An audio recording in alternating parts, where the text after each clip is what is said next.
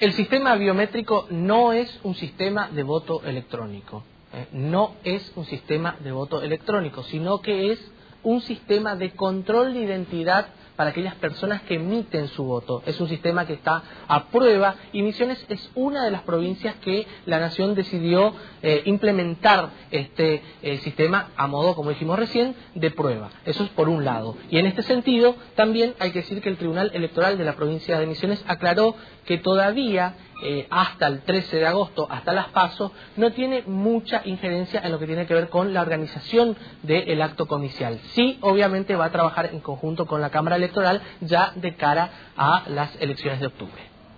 El Tribunal Electoral Provincial, de quien soy secretaria, no tenemos competencia en cuanto a la implementación del sistema de identificación biométrica en misiones, pero sí conocemos de qué se trata al efecto de que el hecho de convocar en simultaneidad el gobernador a elecciones, de eso estamos hablando ya del 22 de octubre, compartimos, compartimos todo lo que tenga que ver el proceso eleccionario, o sea, trabajamos en forma conjunta para el 22 de octubre.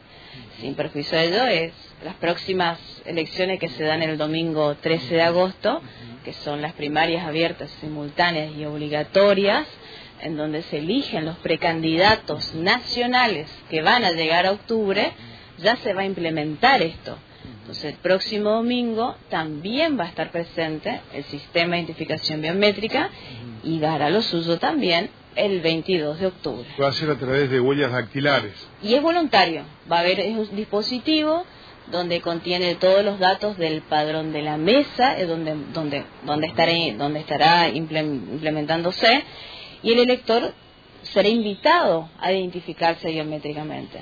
Entonces, la autoridad de mesa le va a invitar al elector, se va a poner su huella dactilar y se va a corroborar con los datos del padrón que están contenidos dentro de ese dispositivo. Es el mismo, es igual que el padrón de la mesa, nada más que en un formato digital y en un dispositivo que contiene todos nuestros datos biométricos. Nada tiene que ver con la cuestión del voto electrónico. Eh, absolutamente nada que ver. El sistema de voto electrónico es el sistema de votación.